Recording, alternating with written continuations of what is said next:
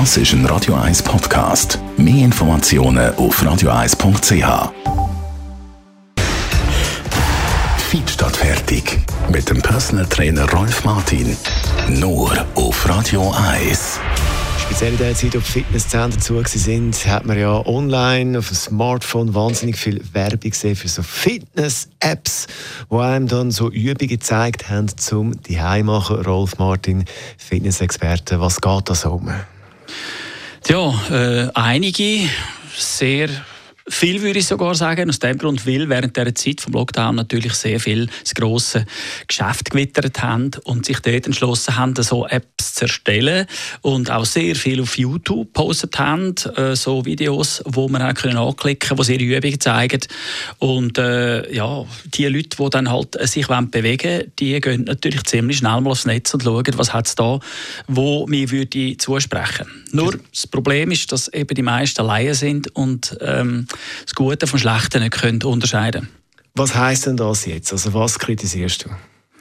Ja, zum Ersten, dass da absolute Laien zum Teil irgendwelche Programme präsentiert haben, wo eigentlich für Fortschrittene gedacht sind, aber gar nicht darauf hingewiesen worden ist. Das heißt Anfänger und Leute mit gesundheitlichen Problemen oder Beschwerden äh, natürlich dann reingelaufen sind. Und die die Übungen machen, dann haben die zum Teil schwerwiegende gesundheitliche Probleme bekommen.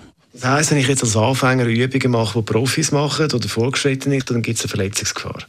Ja, genau. Äh, man kann äh, drei ähm, Gruppen äh, unterscheiden, was Training betrifft. Das sind Anfänger, das sind Fortgeschrittene und das sind diejenigen, die gesundheitliche Probleme haben.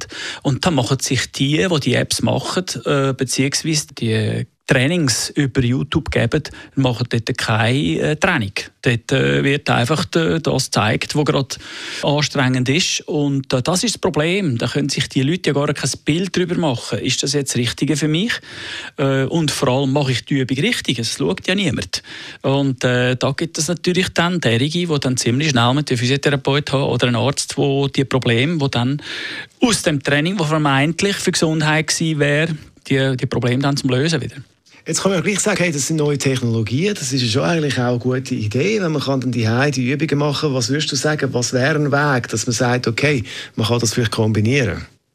Ja, also äh, primär müsste man mal, bevor man so etwas anfängt, vielleicht mit jemandem, der eine Ahnung hat, reden.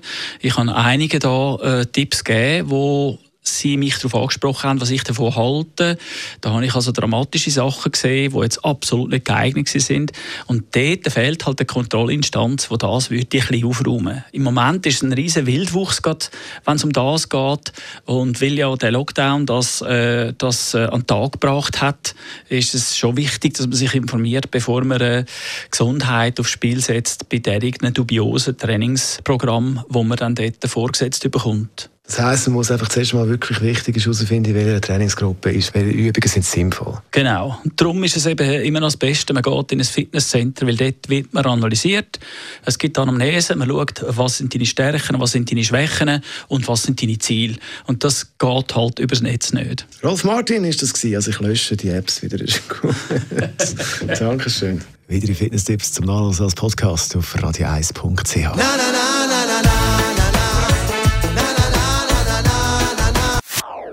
Das ist ein Radio 1 Podcast. Mehr Informationen auf radio1.ch.